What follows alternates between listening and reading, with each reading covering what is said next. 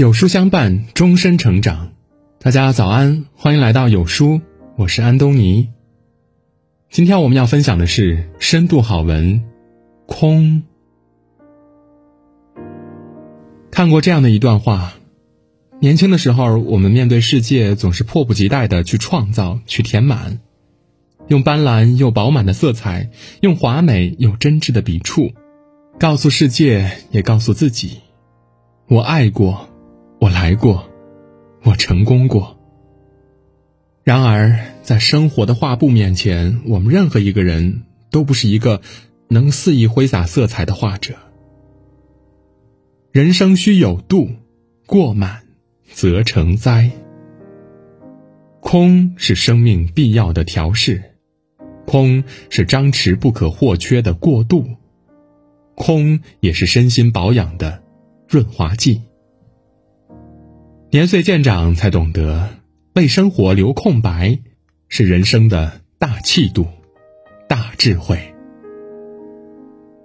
听同事聊过这样一个故事：有一位年轻的公司经理，因神经高度紧张而看了数月心理医生，情况并无好转。晚上，他吞下安眠药后，仍抱住手提电脑工作，语无伦次的打电话遥控他国外的生意，手心冷汗不绝。一位朋友劝他学会忙里偷闲，每天找一件不那么有用的琐事来做，而且做的时候全身心的关注此事，其他什么都不要想。他苦笑道：“自己的企业有用的事情还做不完呢，哪能考虑做无用的事啊？”朋友觉得，也许这才是问题所在。他的事全是重要的，连打场球都是职场心理战。午饭和晚间应酬更不必说了。朋友问他公司里可有一盆案头植物，有的话不妨每天抽出十五分钟，好好的照顾它。除了浇水，还可以买点洁白的沙粒覆盖在泥土表面，再准备一块小小的干净的布，细心的抹一抹叶子。他对朋友说：“这样做别人会以为我疯了。”朋友告诉他。美国有一位富商，每发觉自己精神陷入高度紧张的时候，就会暂时放下手中的工作，从抽屉里拿出块布来钉纽扣。如今花样儿更多了，那个富商削铅笔、做折纸、拍摄窗外风景，甚至给下属画素描。朋友的话让他心动了，于是他开始挤出闲暇，试着做一些养花、爬山、读闲书等等与业务无关的琐事。慢慢的，他的神经得到了舒缓，终于体会到平静处事的美好感觉。现实生活中，不少人有一种惯性思维，凡事总喜欢问有没有用。读诗词有什么用？能当饭吃吗？练书法有什么用啊？能卖钱吗？钓鱼有什么用啊？能拓展人脉吗？梁文道有句话说得好：读一些无用的书，做一些无用的事。花一些无用的时间，都是为了在一切已知之外，保留一个超越自己的机会。人生中一些了不起的变化，就是来自这些时刻。真的是这样的，弹簧绷得太紧会断的，人太忙了会心亡的。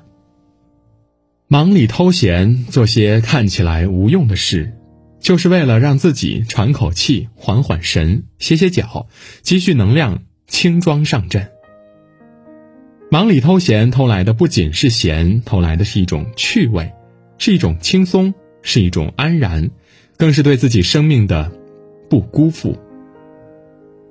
如果说闲时吃紧是未雨绸缪，那么忙里偷闲，则是一种了不起的人生智慧。王阳明说：“吾辈用功，只求日减，不求日增。”捡得一分人欲，便是复得一分天理，何等轻快洒脱，何等简易。人的精力总是有限的，人生不要设计的太挤，凡事都应该给自己留点空间。不懂得克制欲望，什么都想要，反而会什么都得不到。看过这样的一个故事：一八八九年，爱德华米其林在法国克莱蒙费朗举办了一家轮胎作坊。因为需求量大，他的轮胎作坊没几年就成了一家大公司。随着公司规模越来越大，爱德华接触到的业务也越来越多了。他发现造船挺赚钱的，于是成立了一家造船厂。他觉得酿酒业也不错，于是又成立了一家酿酒公司。当爱德华慢慢成为克莱蒙费朗最有钱的人时，问题也开始出现了。他每天都有处理不完的事情，每天都有做不完的决定，他每天都忙得精疲力尽。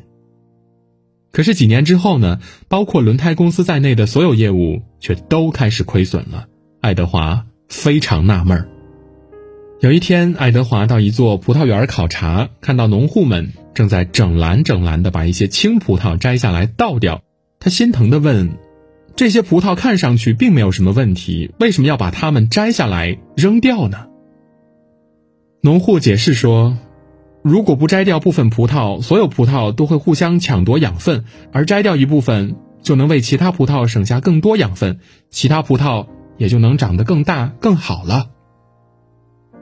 爱德华反复咀嚼他们的话，渐渐地悟出了一个道理：这和我管理公司又何尝不是一样的呢？我总以为揽下的业务越多就越成功，其实这是在分散我自己的精力，结果呢，连一件事情都做不好。此后短短半年时间，爱德华就果断关闭或出售了除轮胎以外的所有公司和业务，全力以赴的做一件事，而最终这件事也成就了他的伟业。如今，公司的轮胎业务已经覆盖全球两百多个国家和地区，米其林轮胎也被誉为是全球轮胎科技的领导者。很喜欢诗歌《人的一生》中的一句话。人的一生没有足够的时间去完成每一件事情，没有足够的空间去容纳每一个欲望。如果把欲望比作车的油门的话，那么节制就相当于车的刹车。如果一辆车只有油门没有刹车，后果很可能是车毁人亡。有节制的人生才能活得更高级、更幸福。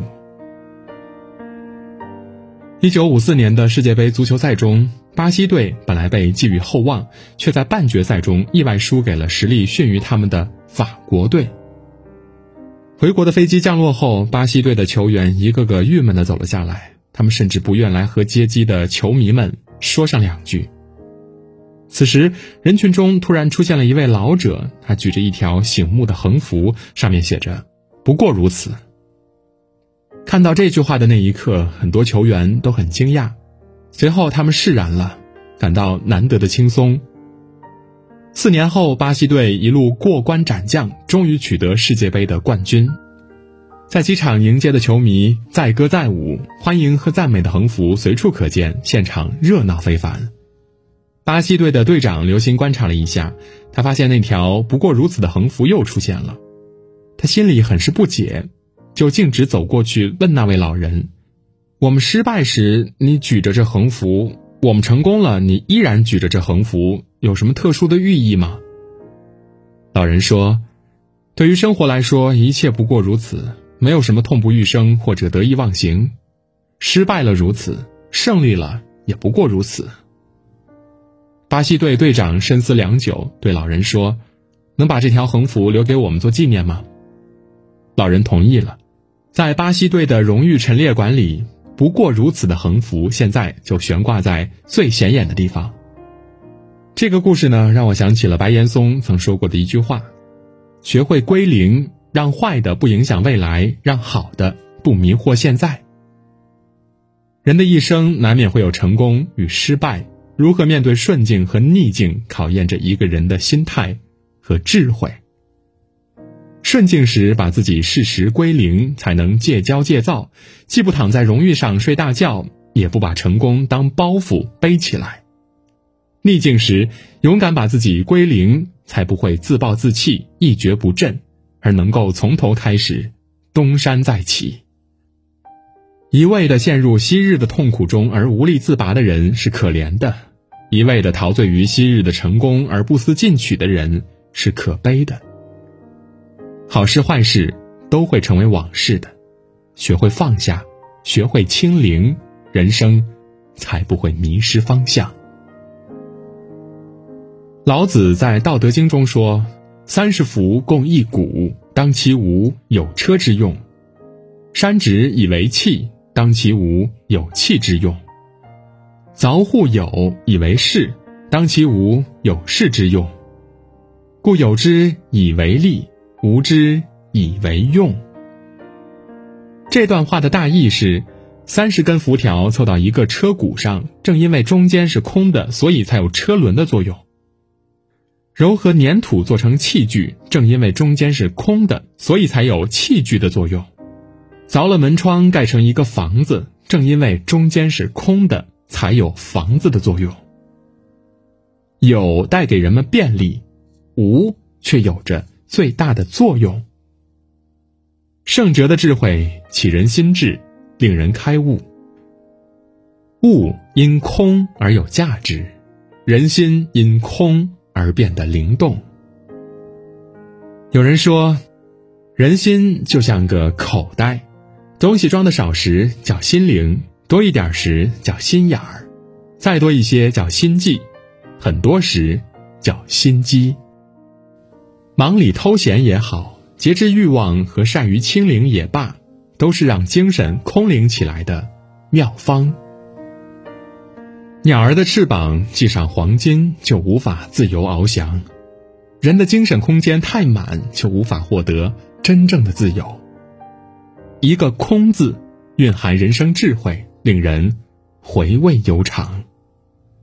悟透一“空”字，活出精气神。共勉。